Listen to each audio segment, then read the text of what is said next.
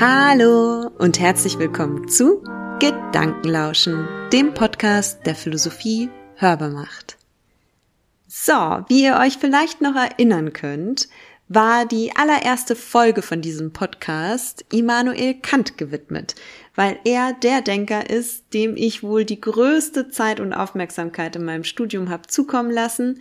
Ich habe zu ihm auch promoviert und er hat mich vermutlich sehr, sehr stark in meinem eigenen Denken geprägt. Und wie damals angekündigt, wird es wohl nicht der letzte Text bleiben, den ich von ihm gelesen habe. Damals haben wir Was ist Aufklärung gelesen. Und ich dachte mir, jetzt ist dann doch wieder eine gute Zeit vergangen, so dass es vielleicht nicht zu abwechslungslos ist, mal wieder einen Text von Kant zu lesen. Wahrscheinlich werdet ihr nächstes Jahr jede Menge von Kant hören. Warum? Weil 2024 ist und das bedeutet, Kant wäre 300 Jahre alt geworden. Wir dürfen also nächstes Jahr, also alle, die wollen, Kants Geburtstag feiern, den 300. Und da wird Kant schätzungsweise an den ein oder anderen Ecken unserer Kultur und Gesellschaft wieder hervorgebracht werden und ziemlich viel Aufmerksamkeit bekommen. Vielleicht studiert ihr aber auch Philosophie und habt deswegen ein Interesse an diesem Text. Ich finde ihn wirklich spannend. Mitgebracht habe ich den Aufsatz Idee zu einer allgemeinen Geschichte in weltbürgerlicher Absicht.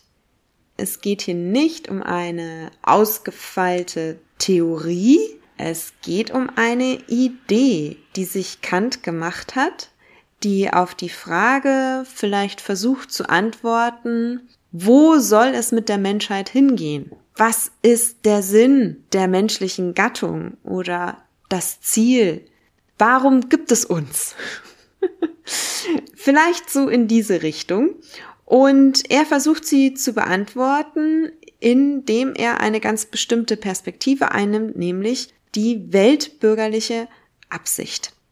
Ich kenne den Text schon sehr lange und ich habe ihn schon sehr häufig gelesen. Es ist ein Aufsatz, den ich wieder mal sehr gelungen finde und ich hoffe, dass er euch auch zum Denken anregen kann und bin schon ganz gespannt darauf, was ihr aus dem Text rausholt. Ich möchte auch gar nicht so viel vorgreifen.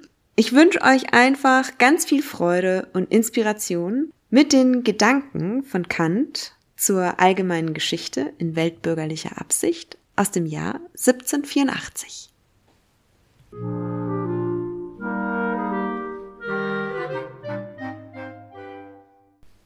Idee zu einer allgemeinen Geschichte in weltbürgerlicher Absicht. Was man sich auch in metaphysischer Absicht für einen Begriff von der Freiheit des Willens machen mag, so sind doch die Erscheinungen desselben die menschlichen Handlungen ebenso wohl als jede andere Naturbegebenheit nach allgemeinen Naturgesetzen bestimmt.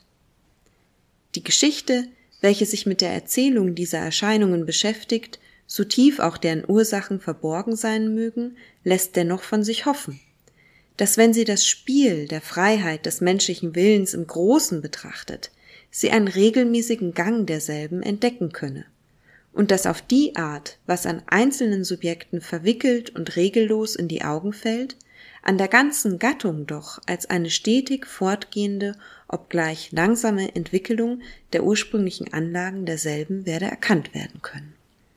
So scheinen die Ehen, die daherkommenden Geburten und das Sterben, da der freie Wille der Menschen auf sie so großen Einfluss hat, keiner Regel unterworfen zu sein, nach welcher man die Zahl derselben zum Voraus durch Rechnung bestimmen könne.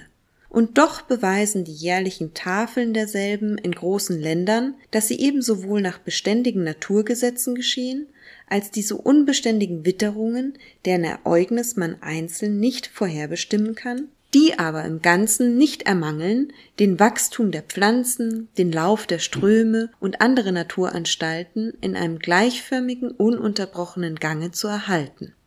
Einzelne Menschen und selbst ganze Völker denken wenig daran, dass, indem sie ein jedes nach seinem Sinne und einer oft wieder den andern ihre eigene Absicht verfolgen, sie unbemerkt an der Naturabsicht, die ihnen selbst unbekannt ist, als an einem Leitfaden fortgehen und an derselben Beförderung arbeiten, an welcher, selbst wenn sie ihnen bekannt würde, ihnen doch wenig gelegen sein würde.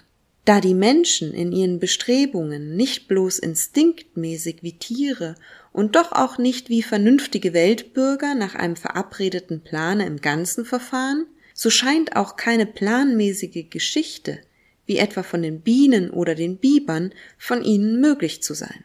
Man kann sich eines gewissen Unwillens nicht erwehren, wenn man ihr Tun und Lassen auf der großen Weltbühne aufgestellt sieht und bei hin und wieder anscheinender Weisheit im Einzelnen doch endlich alles im Großen aus Torheit, kindischer Eitelkeit, oft auch aus kindischer Bosheit und Zerstörungssucht zusammengewebt findet.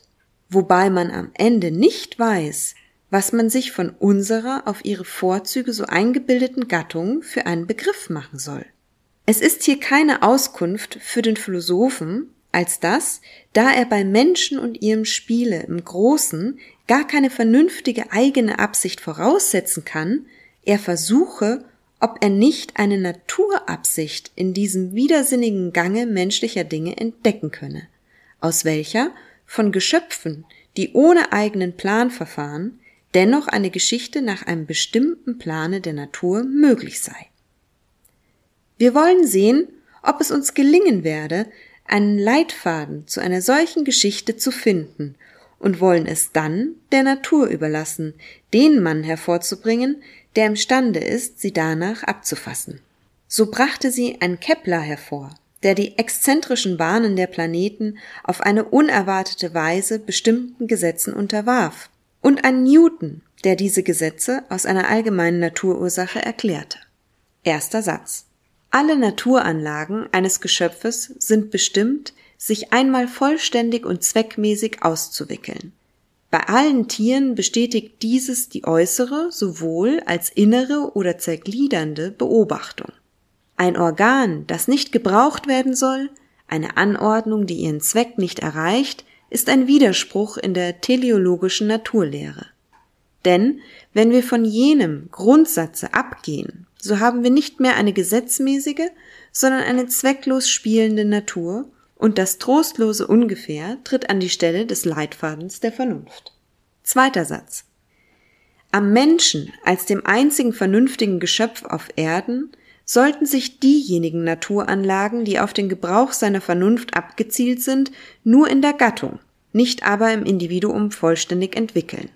Die Vernunft in einem Geschöpfe ist ein Vermögen, die Regeln und Absichten des Gebrauchs aller seiner Kräfte weit über den Naturinstinkt zu erweitern und kennt keine Grenzen ihrer Entwürfe. Sie wirkt aber selbst nicht instinktmäßig, sondern bedarf Versuche, Übung und Unterricht, um von einer Stufe der Einsicht zur anderen allmählich fortzuschreiten. Daher würde ein jeder Mensch unmäßig lange leben müssen, um zu lernen, wie er von allen seinen Naturanlagen einen vollständigen Gebrauch machen solle. Oder, wenn die Natur seine Lebensfrist nur kurz angesetzt hat, wie es wirklich geschehen ist, so bedarf sie einer vielleicht unabsehlichen Reihe von Zeugungen, deren eine der anderen ihre Aufklärung überliefert, um endlich ihre Keime in unserer Gattung zu derjenigen Stufe der Entwicklung zu treiben, welche ihrer Absicht vollständig angemessen ist. Und dieser Zeitpunkt muss wenigstens in der Idee des Menschen das Ziel seiner Bestrebungen sein, weil sonst die Naturanlagen größtenteils als vergeblich und zwecklos angesehen werden müssten, welches alle praktische Prinzipien aufheben und dadurch die Natur, deren Weisheit in Beurteilung aller übrigen Anstalten sonst zum Grundsatze dienen muss, am Menschen allein eines kindischen Spiels verdächtig machen würde. Dritter Satz. Die Natur hat gewollt, dass der Mensch alles, was über die mechanische Anordnung seines tierischen Daseins geht, gänzlich aus sich selbst herausbringe und keiner anderen Glückseligkeit oder Vollkommenheit teilhaftig werde, als die er sich selbst, frei von Instinkt, durch eigene Vernunft verschafft hat. Die Natur tut nämlich nichts überflüssig und ist im Gebrauche der Mittel zu ihren Zwecken nicht verschwenderisch. Da sie dem Menschen Vernunft und darauf sich gründende Freiheit des Willens gab, so war das schon eine klare Anzeige ihrer Absicht in Ansehung seiner Ausstattung. Er sollte nämlich nun nicht durch Instinkt geleitet oder durch anerschaffene Kenntnis versorgt und unterrichtet sein, er sollte vielmehr alles aus sich selbst herausbringen. Die Erfindung seiner Nahrungsmittel, seiner Bedeckung, seiner äußeren Sicherheit und Verteidigung, wozu sie ihm weder die Hörner des Stiers, noch die Klauen des Löwen, noch das Gebiss des Hundes, sondern bloß Hände gab. Alle Ergötzlichkeit, die das Leben angenehm machen kann, selbst seine Einsicht und Klugheit und sogar die Gutartigkeit seines Willens sollten gänzlich sein eigen Werk sein.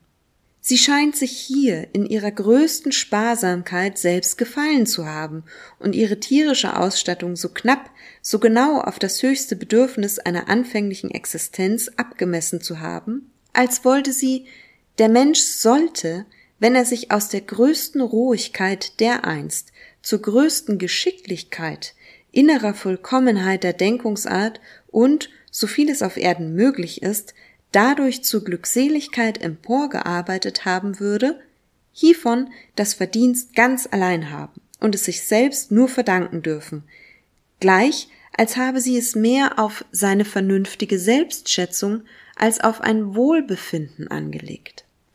Denn in diesem Gange der menschlichen Angelegenheit ist ein ganzes Heer von Mühseligkeiten, die den Menschen erwarten. Es scheint aber der Natur darum gar nicht zu tun gewesen zu sein, dass er wohl lebe, sondern dass er sich so weit hervorarbeite, um sich durch sein Verhalten des Lebens und des Wohlbefindens würdig zu machen. Befremden bleibt es immer hierbei, dass die Elterngenerationen nur scheinen, um der späteren Willen ihr mühseliges Geschäft zu treiben, um nämlich diesen eine Stufe zu bereiten von der diese das Bauwerk, welches die Natur zur Absicht hat, höher bringen könnten, und dass doch nur die spätesten das Glück haben sollen, in dem Gebäude zu wohnen, woran eine lange Reihe ihrer Vorfahren, zwar freilich ohne ihre Absicht, gearbeitet hatten, ohne doch selbst an dem Glück, das sie vorbereiteten, Anteil nehmen zu können. Allein so rätselhaft dieses auch ist, so notwendig ist es doch zugleich, wenn man einmal annimmt, eine Tiergattung soll Vernunft haben und als Klasse vernünftiger Wesen, die insgesamt sterben, deren Gattung aber unsterblich ist, dennoch zu einer Vollständigkeit der Entwicklung ihrer Anlagen gelangen. Vierter Satz. Das Mittel, dessen sich die Natur bedient, die Entwicklung aller ihrer Anlagen zustande zu bringen, ist der Antagonism derselben in der Gesellschaft, sofern dieser doch am Ende die Ursache einer gesetzmäßigen Ordnung derselben wird. Ich verstehe hier unter dem Antagonism die ungesellige Geselligkeit der Menschen, das ist den Hang derselben, in Gesellschaft zu treten, der doch mit einem durchgängigen Widerstande, welcher diese Gesellschaft beständig zu trennen droht, verbunden ist. Hierzu liegt die Anlage offenbar in der menschlichen Natur.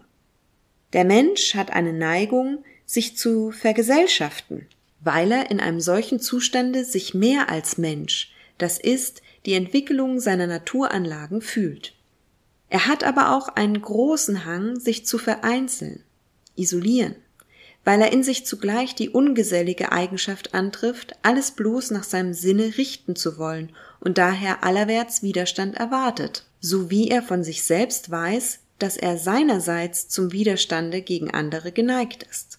Dieser Widerstand ist es nun, welcher alle Kräfte des Menschen erweckt, ihn dahin bringt, seinen Hang zur Faulheit zu überwinden und getrieben durch Ehrsucht, Herrschsucht oder Habsucht, sich einen Rang unter seinen Mitgenossen zu verschaffen, die er nicht wohl leiden, von denen er aber auch nicht lassen kann. Da geschehen nun die ersten wahren Schritte aus der Rohigkeit zur Kultur, die eigentlich in dem gesellschaftlichen Wert des Menschen besteht.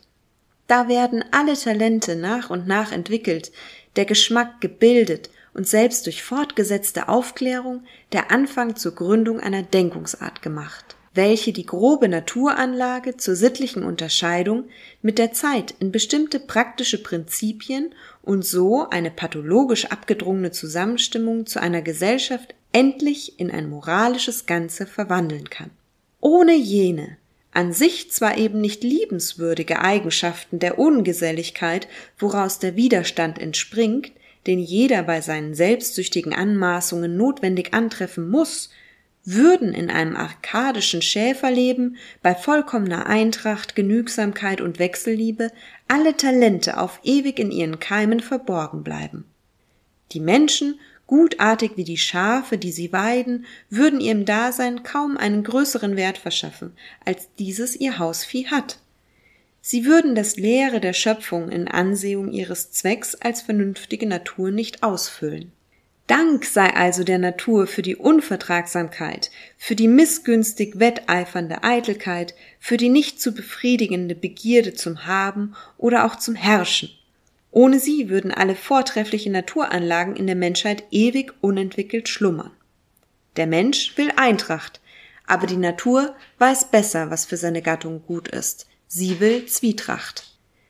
Er will gemächlich und vergnügt leben. Die Natur will aber, er soll aus der Lässigkeit und untätigen Genügsamkeit hinaus, sich in Arbeit und Mühseligkeit stürzen, um dagegen auch Mittel auszufinden, sich klüglich wiederum aus den Letztern herauszuziehen. Die natürlichen Triebfedern dazu, die Quellen der Ungeselligkeit und des durchgängigen Widerstandes, woraus so viele Übel entspringen, die aber doch auch wieder zur neuen Anspannung der Kräfte mithin zu mehrerer Entwickelung der Naturanlagen antreiben, verraten also wohl die Anordnung eines weisen Schöpfers und nicht etwa die Hand eines bösartigen Geistes, der in seine herrliche Anstalt gepfuscht oder sie neidischerweise verderbt habe. Fünfter Satz. Das größte Problem für die Menschengattung, zu dessen Auflösung die Natur ihn zwingt, ist die Erreichung einer allgemein das Recht verwaltenden bürgerlichen Gesellschaft. Da nur in der Gesellschaft, und zwar derjenigen, die die größte Freiheit, mithin einen durchgängigen Antagonism ihrer Glieder und doch die genaueste Bestimmung und Sicherung der Grenzen dieser Freiheit hat, damit sie mit der Freiheit anderer bestehen könne? Da nur in ihr die höchste Absicht der Natur, nämlich die Entwicklung aller ihrer Anlagen in der Menschheit erreicht werden kann, die Natur auch will, dass sie diesen sowie alle Zwecke ihrer Bestimmung sich selbst verschaffen solle, so muss eine Gesellschaft, in welcher Freiheit unter äußeren Gesetzen im größtmöglichen Grade mit unwiderstehlicher Gewalt verbunden angetroffen wird, das ist eine vollkommen gerechte bürgerliche Verfassung, die höchste Aufgabe der Natur für die Menschengattung sein, weil die Natur nur vermittels der Auflösung und Vollziehung derselben ihre übrigen Absichten mit unserer Gattung erreichen kann. In diesen Zustand des Zwanges zu treten, zwingt den sonst für ungebundene Freiheit so sehr eingenommenen Menschen die Not, und zwar die größte unter allen, nämlich die, welche sich Menschen untereinander selbst zufügen, deren Neigungen es machen, dass sie in wilder Freiheit nicht lange nebeneinander bestehen können. Allein in einem solchen Gehege als bürgerliche Vereinigung ist, tun eben dieselben Neigungen hernach die beste Wirkung so wie Bäume in einem Walde eben dadurch, dass ein jeder dem andern Luft und Sonne zu benehmen sucht, einander nötigen, beides über sich zu suchen und dadurch einen schönen geraden Wuchs bekommen, statt dass die, welche in Freiheit und voneinander abgesondert ihre Äste nach Wohlgefallen treiben, krüppelig, schief und krumm wachsen. Alle Kultur und Kunst, welche die Menschheit zieret, die schönste gesellschaftliche Ordnung, sind Früchte der Ungeselligkeit, die durch sich selbst genötigt wird, sich zu disziplinieren und so durch abgedrungene Kunst die Keime der Natur vollständig zu entwickeln. Sechster Satz.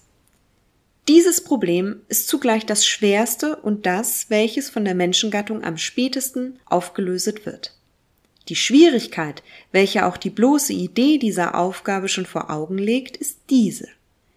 Der Mensch ist ein Tier, das, wenn es unter andern seiner Gattung lebt, einen Herrn nötig hat. Denn er missbraucht gewiss seine Freiheit in Ansehung anderer seinesgleichen. Und ob er gleich als vernünftiges Geschöpf ein Gesetz wünscht, welches der Freiheit aller Schranken setze, so verleitet ihn doch seine selbstsüchtige tierische Neigung, wo er darf, sich selbst auszunehmen. Er bedarf also einen Herrn, der ihm den eigenen Willen breche und ihn nötige, einem allgemein gültigen Willen, dabei jeder frei sein kann, zu gehorchen. Wo nimmt er aber diesen Herrn her? nirgend anders als aus der Menschengattung. Aber dieser ist ebenso wohl ein Tier, das ein Herrn nötig hat. Er mag es also anfangen, wie er will. So ist nicht abzusehen, wie er sich ein Oberhaupt der öffentlichen Gerechtigkeit verschaffen könne, das selbst gerecht sei. Er mag dies nun in einer einzelnen Person oder in einer Gesellschaft vieler dazu auserlesenen Personen suchen. Denn jeder derselben wird immer seine Freiheit missbrauchen, wenn er keinen über sich hat, der nach den Gesetzen über ihn Gewalt ausübt. Das höchste Oberhaupt soll aber gerecht für sich selbst und doch ein Mensch sein. Diese Aufgabe ist daher die schwerste unter allen, ja, ihre vollkommene Auflösung ist unmöglich. Aus so krummem Holze, als woraus der Mensch gemacht ist, kann nichts ganz Gerades gezimmert werden. Nur die Annäherung zu dieser Idee ist uns von der Natur auferlegt dass sie auch diejenige sei, welche am spätesten ins Werk gerichtet wird, folgt überdem auch daraus, dass hiezu richtige Begriffe von der Natur einer möglichen Verfassung, große, durch viel Weltläufe geübte Erfahrenheit und über das alles ein zur Annehmung derselben vorbereiteter guter Wille erfordert wird. Drei solche Stücke aber sich sehr schwer und wenn es geschieht, nur sehr spät nach viel vergeblichen Versuchen einmal zusammenfinden können. Siebenter Satz. Das Problem der Errichtung einer vollkommenen bürgerlichen Verfassung ist von dem Problem eines gesetzmäßigen äußeren Staatenverhältnisses abhängig und kann ohne das letztere nicht aufgelöset werden. Was hilft's an einer gesetzmäßigen bürgerlichen Verfassung unter einzelnen Menschen, das ist an der Anordnung eines gemeinen Wesens zu arbeiten. Dieselbe Ungeselligkeit, welche die Menschen hierzu nötigte, ist wieder die Ursache, dass ein jedes gemeine Wesen in äußerem Verhältnisse, das ist als ein Staat in Beziehung auf Staaten, in ungebundener Freiheit steht und folglich einer von dem anderen eben die Übel erwarten muss, die die einzelnen Menschen drückten und sie zwangen, in einen gesetzmäßigen bürgerlichen Zustand zu treten. Die Natur hat also die Unvertragsamkeit der Menschen, selbst der großen Gesellschaften und Staatskörper dieser Art Geschöpfe, wieder zu einem Mittel gebraucht, um in dem unvermeidlichen Antagonism derselben einen Zustand der Ruhe und Sicherheit auszufinden. Das ist, sie treibt durch die Kriege, durch die überspannte und niemals nachlassende Zurüstung zu denselben, durch die Not, die dadurch endlich ein jeder Staat, selbst mitten im Frieden innerlich fühlen muss, zu anfänglich unvollkommenen Versuchen, endlich aber, nach vielen Verwüstungen, Umkippungen und selbst durchgängiger innerer Erschöpfung ihrer Kräfte zu dem, was ihnen die Vernunft auch ohne so viel traurige Erfahrung hätte sagen können, nämlich aus dem gesetzlosen Zustande der Wilden hinauszugehen und in einen Völkerbund zu treten, wo jeder auch der kleinste Staat seine Sicherheit und Rechte nicht von eigener Macht oder eigener rechtlichen Beurteilung, sondern allein von diesem großen Völkerbunde, von einer vereinigten Macht und von der Entscheidung nach Gesetzen des vereinigten Willens erwarten könnte. So schwärmerisch diese Idee auch zu sein scheint und als eine solche von einem Abbé von St. Pierre oder Rousseau verlacht worden, vielleicht weil sie solche in der Ausführung zu nahe glaubten, so ist es doch der unvermeidliche Ausgang der Not, worein sich Menschen einander versetzen, die die Staaten zu eben der Entschließung, so schwer es ihnen auch eingeht, zwingen muss, wozu der wilde Mensch ebenso ungern gezwungen ward, nämlich seine brutale Freiheit aufzugeben und in einer gesetzmäßigen Verfassung Ruhe und Sicherheit zu suchen.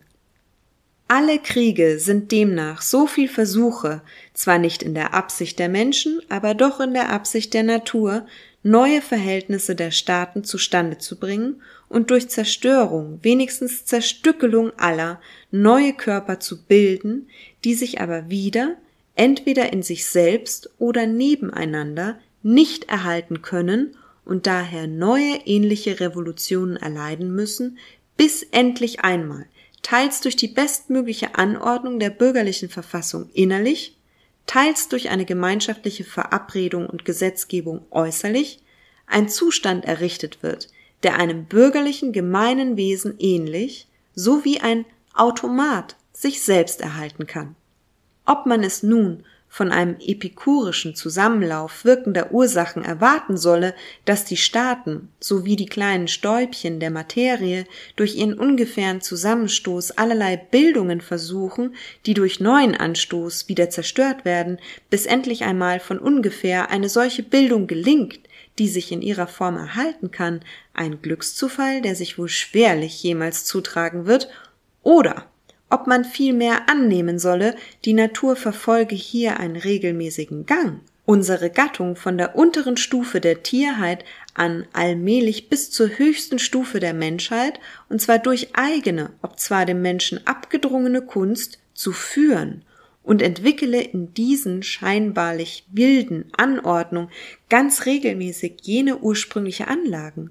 Oder ob man lieber will, dass aus allen diesen Wirkungen und Gegenwirkungen der Menschen im Großen überall nichts, wenigstens nichts Kluges herauskomme, dass es bleiben werde, wie es von jeher gewesen ist, und man daher nicht voraussagen könne, ob nicht die Zwietracht, die unserer Gattung so natürlich ist, am Ende für uns eine Hölle von Übeln in einem noch so gesitteten Zustande vorbereite, indem sie vielleicht diesen Zustand selbst und alle bisherigen Fortschritte in der Kultur durch barbarische Verwüstung wieder vernichten werde.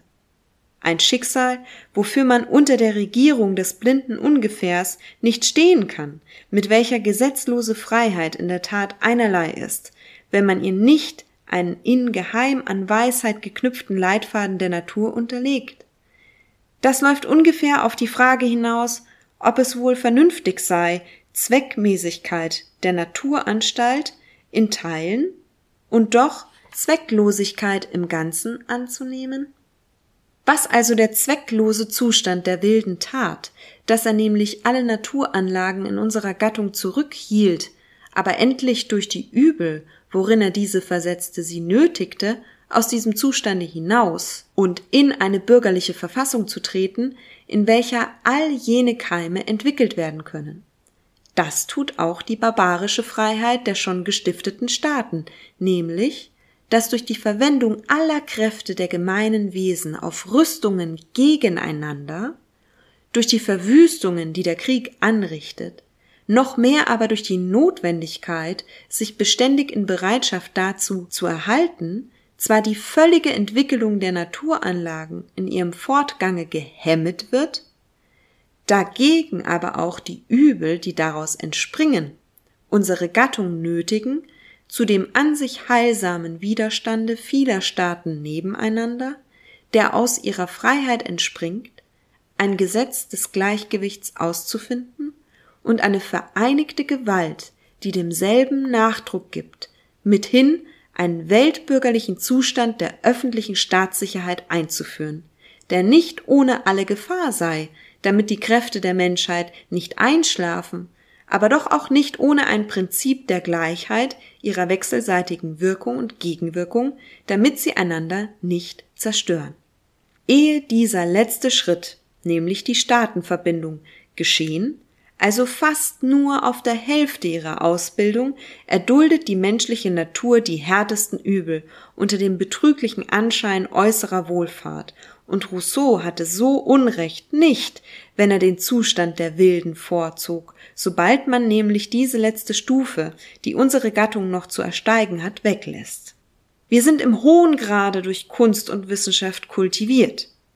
Wir sind zivilisiert bis zum Überlästigen zu allerlei gesellschaftlicher Artigkeit und Anständigkeit. Aber uns für schon moralisiert zu halten, daran fehlt noch sehr viel. Denn die Idee der Moralität gehört noch zur Kultur. Der Gebrauch dieser Idee aber, welcher nur auf das Sittenähnliche in der Ehrliebe und der äußeren Anständigkeit hinausläuft, macht bloß die Zivilisierung aus. Solange aber Staaten alle ihre Kräfte auf ihre eiteln und gewaltsamen Erweiterungsabsichten verwenden und so die langsame Bemühung der inneren Bildung der Denkungsart ihrer Bürger unaufhörlich hemmen, ihnen selbst auch alle Unterstützung in dieser Absicht entziehen, ist nichts von dieser Art zu erwarten. weil dazu eine lange innere Bearbeitung jedes gemeinen Wesens zur Bildung seiner Bürger erfordert wird. Alles Gute aber, das nicht auf moralisch gute Gesinnung gepfropft ist, ist nichts als lauter Schein und schimmerndes Elend. In diesem Zustande wird wohl das menschliche Geschlecht verbleiben, bis es sich auf die Art, wie ich gesagt habe, aus dem chaotischen Zustande seiner Staatsverhältnisse herausgearbeitet haben wird. Achter Satz. Man kann die Geschichte der Menschengattung im Großen als die Vollziehung eines verborgenen Plans der Natur ansehen, um eine innerlich und zu diesem Zwecke auch äußerlich vollkommene Staatsverfassung zustande zu bringen, als den einzigen Zustand, in welchem sie alle ihre Anlagen in der Menschheit völlig entwickeln kann.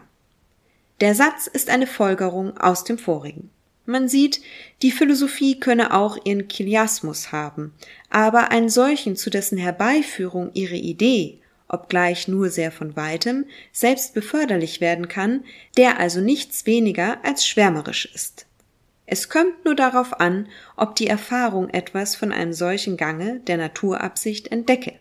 Ich sage etwas weniges, denn dieser Kreislauf scheint so lange Zeit zu erfordern, bis er sich schließt, dass man aus dem kleinen Teil, den die Menschheit in dieser Absicht zurückgelegt hat, nur ebenso unsicher die Gestalt ihrer Bahn und das Verhältnis der Teile zum Ganzen bestimmen kann, als aus allen bisherigen Himmelsbeobachtungen den Lauf, den unsere Sonne samt dem ganzen Heere ihrer Trabanten im großen Fixsternsystem nimmt, obgleich doch aus dem allgemeinen Grunde der systematischen Verfassung des Weltbaus und aus dem wenigen, was man beobachtet hat, zuverlässig genug, um auf die Wirklichkeit eines solchen Kreislaufes zu schließen.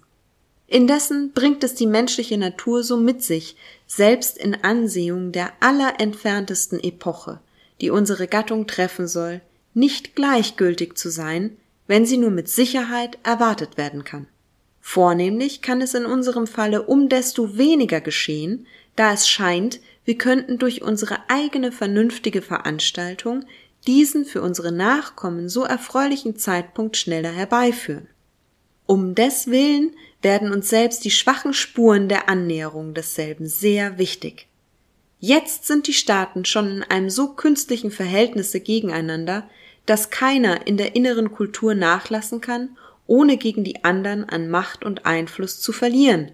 Also ist, wo nicht der Fortschritt, dennoch die Erhaltung dieses Zwecks der Natur selbst durch die ehrsüchtigen Absichten derselben ziemlich gesichert. Ferner Bürgerliche Freiheit kann jetzt auch nicht sehr wohl angetastet werden, ohne den Nachteil davon in allen Gewerben, vornehmlich dem Handel, dadurch aber auch die Abnahme der Kräfte des Staats im äußeren Verhältnisse zu fühlen. Diese Freiheit geht aber allmählich weiter. Wenn man Bürger hindert, seine Wohlfahrt auf alle ihm selbst beliebige Art, die nur mit der Freiheit anderer zusammen bestehen kann, zu suchen, so hemmet man die Lebhaftigkeit des durchgängigen Betriebes und hiermit wiederum die Kräfte des Ganzen.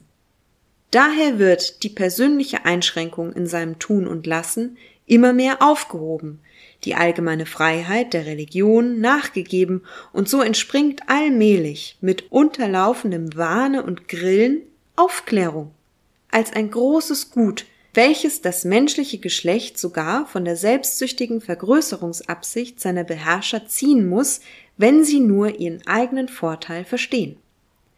Diese Aufklärung aber und mit ihr auch ein gewisser Herzensanteil, den der aufgeklärte Mensch am Guten, das er vollkommen begreift, zu nehmen nicht vermeiden kann, muss nach und nach bis zu den Thronen hinaufgehen und selbst auf ihre Regierungsgrundsätze Einfluss haben obgleich zum Beispiel unsere Weltregierer zu öffentlichen Erziehungsanstalten und überhaupt zu allem, was das Weltbeste betrifft, vor jetzt kein Geld übrig haben, weil alles auf den künftigen Krieg schon zum Voraus verrechnet ist. So werden sie doch ihren eigenen Vorteil darin finden, die ob zwar schwachen und langsamen eigenen Bemühungen ihres Volks in diesem Stücke wenigstens nicht zu hindern. Endlich wird selbst der Krieg allmählich nicht allein ein so künstliches, im Ausgange von beiden Seiten so unsicheres, sondern auch durch die Nachwehen, die der Staat in einer immer anwachsenden Schuldenlast einer neuen Erfindung fühlt, deren Tilgung unabsehlich wird, ein so bedenkliches Unternehmen, dabei der Einfluss, den jede Staatserschütterung in unserem durch seine Gewerbe so sehr verketteten Weltteil auf alle anderen Staaten tut, so merklich, dass sich diese durch ihre eigene Gefahr gedrungen, obgleich ohne gesetzliches Ansehen, zu Schiedsrichtern anbieten und so alles von weitem zu einem künftigen großen Staatskörper anschicken, wovon die Vorwelt kein Beispiel aufzuzeigen hat. Obgleich dieser Staatskörper für itzt nur noch sehr im rohen Entwurfe dasteht, so fängt sich dennoch gleichsam schon ein Gefühl in allen Gliedern, deren jedem an der Erhaltung des Ganzen gelegen ist, anzuregen. Und dieses gibt Hoffnung, dass nach manchen Revolutionen der Umbildung endlich das, was die Natur zur höchsten Absicht hat, ein allgemeiner weltbürgerlicher Zustand, als der Schoß, worin alle ursprüngliche Anlagen der Menschengattung entwickelt werden, dereinst einmal zustande kommen werde. Neunter Satz. Ein philosophischer Versuch, die allgemeine Weltgeschichte nach einem Plane der Natur, der auf die vollkommene bürgerliche Vereinigung in der Menschengattung abziele, zu bearbeiten, muss als möglich und selbst für diese Naturabsicht beförderlich angesehen werden. Es ist zwar ein befremdlicher und dem Anscheine nach ungereimter Anschlag nach einer Idee, wie der Weltlauf gehen müsste, wenn er gewissen vernünftigen Zwecken angemessen sein sollte, eine Geschichte abfassen zu wollen. Es scheint, in einer solchen Absicht könne nur ein Roman zustande kommen. Wenn man indessen annehmen darf, dass die Natur selbst im Spiele der menschlichen Freiheit nicht ohne Plan und Endabsicht verfahre, so könnte diese Idee doch wohl brauchbar werden. Und ob wir gleich zu kurzsichtig sind, den geheimen Mechanismen ihrer Veranstaltung durchzuschauen, so dürfte diese Idee uns doch zum Leitfaden dienen, ein sonst planloses Aggregat menschlicher Handlungen wenigstens im Großen als ein System darzustellen. Denn wenn man von der griechischen Geschichte als derjenigen, wodurch uns jede andere ältere oder gleichzeitig aufbehalten worden, wenigstens beglaubigt werden muss, anhebt, wenn man derselben Einfluss auf die Bildung und Missbildung des Staatskörpers des römischen Volks, das den griechischen Staat verschlang, und des letzteren Einfluss auf die Barbaren, die jenen wiederum zerstörten, bis auf unsere Zeit verfolgt, dabei aber die Staatengeschichte anderer Völker sowie deren Kenntnis durch eben diese aufgeklärte Nationen allmählich zu uns gelanget ist, episodisch hinzutut, so wird man einen regelmäßigen Gang der Verbesserung der Staatsverfassung in unserem Weltteile, der wahrscheinlicherweise allen anderen dereinst Gesetze geben wird, entdecken.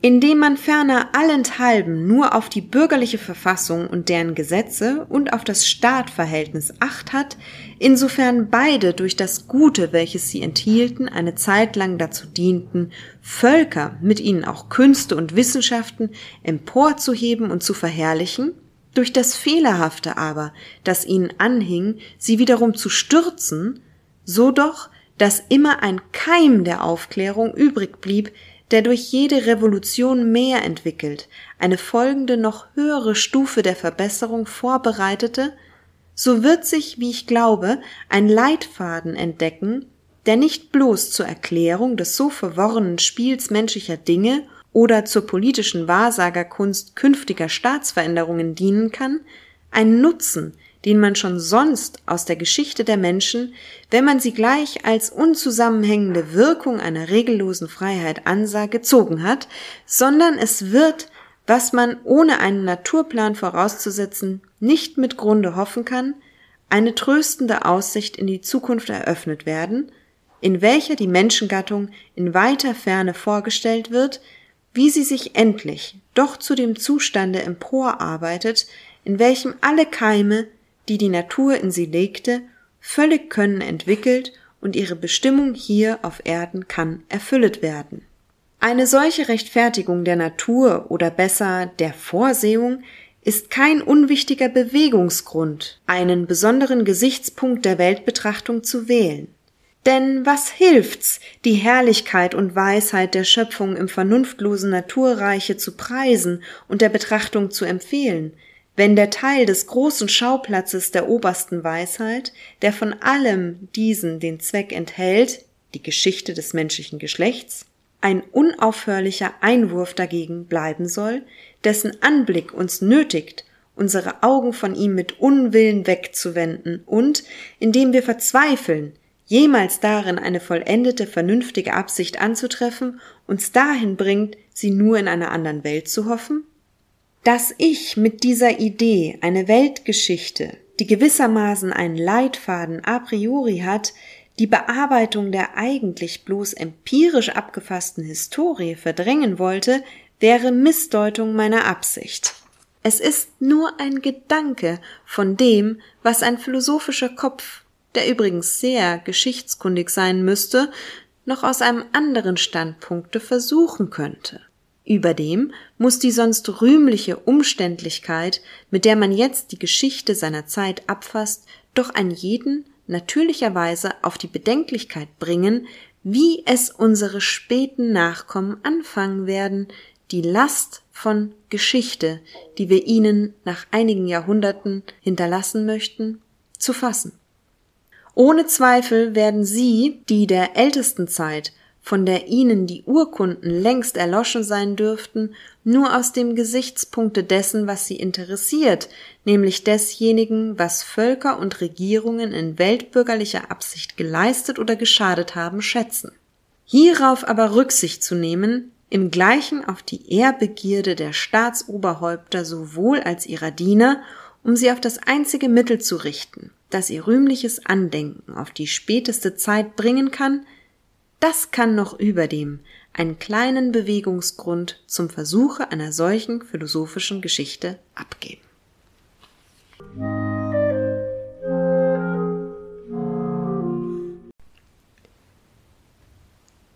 Das ist sie also, Kants Idee zu einer allgemeinen Geschichte in weltbürgerlicher Absicht, die er 1784 in der Berlinischen Monatsschrift veröffentlicht hat. Wie ihr gehört habt, setzt sie sich zusammen aus neun Sätzen.